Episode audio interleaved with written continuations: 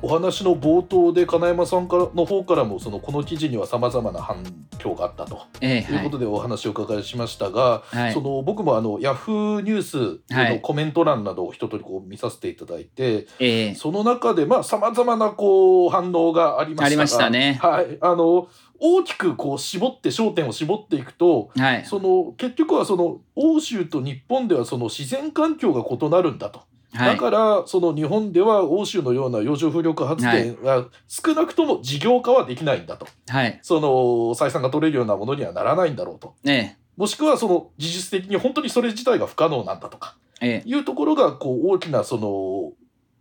のなんて言うんでしょうその批判のそのそうですポイねントだったかなと思うんですがあのねそれはすごく僕は真っ当な批判で非常に健全で、さっき僕が言ったリアリズムという点で重要だと思ってるんですけれども、はいおっしゃる通り日本の周りの海には遠浅はないしはい山がちの国でやっぱり風況も安定しないしはい、やっぱり欧州には要するに遠浅の地域があるし、うん、風が一方向に吹いて安定してるんですね。はいはいでもですね、えっとはいだからといって不可能ではないです。でそれがあの記事に載せた地図のあるように秋田県沖とか、はいえー山形県沖とか、はい青青森の日本海側のとかはいそういうところで今計画されてる話で、うんえー調べれば不可能ではないんです。なるほどそれともう一つここは面白いポイントでしてはい要はそのヨーロッパっていうのはその着床式といって遠浅ですからはい海底にその固定して風力発電をつけちゃうわけですね。はいはいはこいれは着床式というんですよあの、はい床につく式っていう書くんですけどね、はいそれと別で浮体式っていうのがありまして、はい要するにあの V, に v というかその浮きみたいなものに浮かせて、はいそれでそれがこううとどっかに行かないようにその怒りをあのあー回転でつな鎖かなんかでつなぐっていう浮体式っていうのがありましてあね。のその巨大なイカダを浮かせるようなそうそうそうそう巨大なイカダをその浮かせてたそれだであのどっかになな波で流されないように、はいはいはいあのーアンカーでこうアンカーで固定してしまううあのあの水面海面の地下にこう固定するっていうそういうう浮体式っていうやり方がありましてねはいこれでやっていけるんじゃないかっていう技術革新を今進めようとしてるわけです。あそれの、えっと浮体式の方式であれば水深が深くてもあまり問題にそはうならそなういそうそうそううですね。でもちろんその分コストはたた高くなりますがはい僕ねやっぱりあのいろんな人の記事の反応を見ててはい、もちろん制約条件言えばそうですけれどもうん、なんていうかなやってみなきゃ分かんねえじゃねえかっていう気持ちって大事だと思うしそうですねやっぱりそのあもしその可能性があるんだったらその日本の技術力を結集してチャレンジすればいいんですよ。うんうんでこの記事を書いた宋さんっていうまさにこのエンジニアリングに詳しい専門家、はい30年やってる専門家が言うにはねはいやっぱりこの、えー、と浮体式の海洋上発電で、えーとは知見をその技術とかノウハウを積み上げて、はい、輸出産業になるぐらいのものを蓄積したらどうかって彼は言ってるわけですよね。なるほどなるほどだからやっぱり僕もそれは大大賛成ではいやっぱりその可能性があるんだったらそのダメだダメだじゃなくてはいやってみなきゃ分かんないし新しい技術革新があるかもしれないじゃないかっていうことで。うん要するに洋上あの浮体式着床式ではヨーロッパが先行したけれどはい浮体式で日本がその世界唯一無二の洋上風力を作れたら、うんそれはほら例えばインドネシアとかねはいその島しょ国家っていっぱいあるじゃないですか、はいそはのい南太平洋にもいっぱいはいそういうところに洋上風力とかやれるかもしれないし、うんああとねもう一個ねえっとそのヤフーの反応で面白かったのがはい台風が多いからダメだみたいなこあとを言ってありましたねあそういうコメンったトねはいでこれね確かに日本は台風が多いんですけれども、はい実はねそんなね、台風でねもう大破した風力発電所ってねそれはありますけれども、はいだからあの風力発電のブレードっていうんですけど羽ですよねはいはいはい羽が折れるようなその、こともありますけれども、はいうんそれ自体取り替えればいいわけで別にそんな大きいあ,うんじ、あれじゃない自然災害じゃないんですよ。その台風の話をするのであれば先ほども話に出ていた台湾なんかはまあ似たような気象条件であそこもなんだろう日本よりも強い台風が襲ってくるえうーエリアでしょうからえ、ね。そうですねかつ、えっと、今回の日本もやっぱり台風が比較的少ない地域海域ですよねあ日本なる海ほ側どのなるねほ。どそうですだねからもちろんそういうことは意識してるただあそこに立って台風が直撃する可能性はもちろんあるんですけれども、はいはいさっきも言いましたように1箇所で100基200基の風力発電を建てますから、はい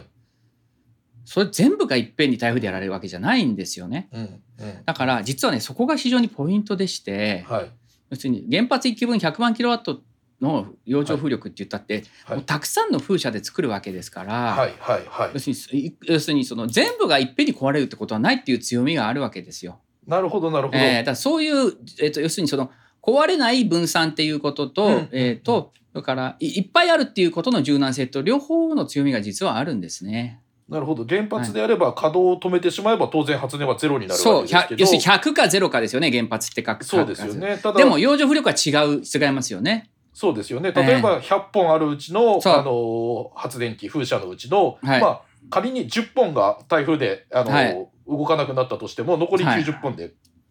はそ動うですかすことができるってことそうです。ね。はい。なるほど、はい。そうなってくるとその最後にではお伺いしたいんですが、はいその今後日本でその洋上風力発電を推進していくにあたって、はいその必要なことなのかもしくはそのこう一番課題になってくるようなことはい。というのはそのどんなことがあるんでしょうあの、実はもう今、秋田県の能代とか秋田港で、そのプロジェクトが立ち上がってるんですけれども、はい、要するにさっきね、新潟県でも計画があるって言いましたけど、はい事業として立ち上がるっていうプロジェクトを実際に示していくことですね。プロジェクトを実際に示実して際いにく、要は、こういう事業になって、ちゃんと投資としてリターンも得られるし、産業も発展するんだと、仕事も得られるんだっていうことが分かれば、はい、みんなやる気になるじゃないですか。ああなるほどなるほど、ええなるほどその産業として成り立つんだよそとうですいそうですうことですね、えーでですね、資金調達は僕は大した問題ではないと思っていて、はいもう一つの大きな問題はですね、はい要はそのそれだけ大きい洋上風力ができた時できたはい電気を運ぶ送電線をどうするかっていうことのルールを決めていかないといけないんです。はいはいはいここは踏み込んで国が関与するなりしてやっていかないと僕はダメだと思いますね。そのちょっとイメージしづらいんですがそええの沖合に風車を建てますよね、もしくはいははいその浮かせた状態で風車を持ってきますよね、でそこからこう高圧電線を陸地までつないではい。くるってそういう感じのイメージですか高圧というかまあ送電線をこうつないでやっぱりこうはああーの陸地に運ぶわけですよね。ところが問題はその海の近くでできた発電を需要地って都都心じゃないですか都会じゃないですかあーなるほどだからそこに運ぶまでの送電線をどうするんですかっていうルーなるほどルなるほをど決めないといけないわけですよね。秋田の沖合で作った電気そうをそうそうそう東京にまで持ってくる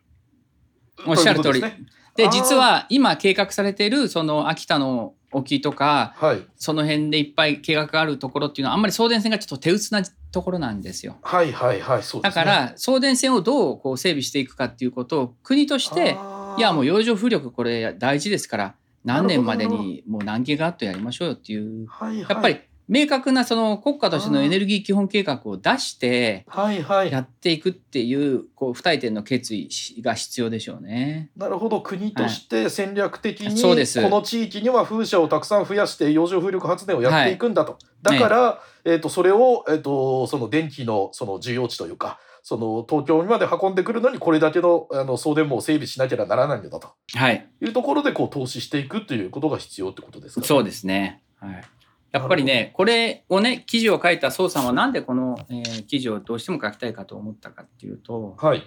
やっぱりその、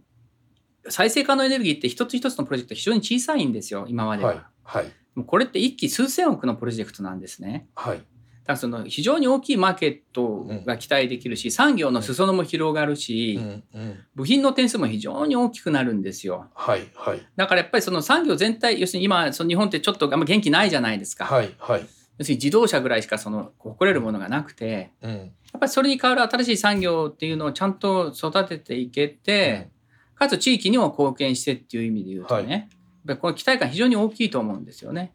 そうですね、ええあとはその記事でも宋さんが、はいあの指摘していらっしゃいますが、そのもう一面エネルギー安全保障という意味でもこれは注目されますよね。そうですね。はい。